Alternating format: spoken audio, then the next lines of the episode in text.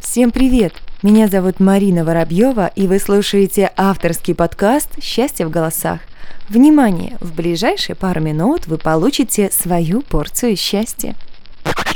Здравствуйте, меня зовут Владимир, мне 27 лет. Я из города Орша. Как известно, каждый человек понимает счастье по-разному. Сейчас я вам расскажу, что для меня такое счастье. Для меня счастье – это здоровье и благополучие моих родных и близких людей. Если я знаю, что с моими родными и близкими все хорошо, они здоровы, не испытывают никаких трудностей, серьезных проблем, я буду счастлив. А остальное, мне кажется, это все поправимо и все решаемо. Давайте устроим эстафету. Поделитесь своим пониманием счастья со всем миром, и оно вернется к вам втройне.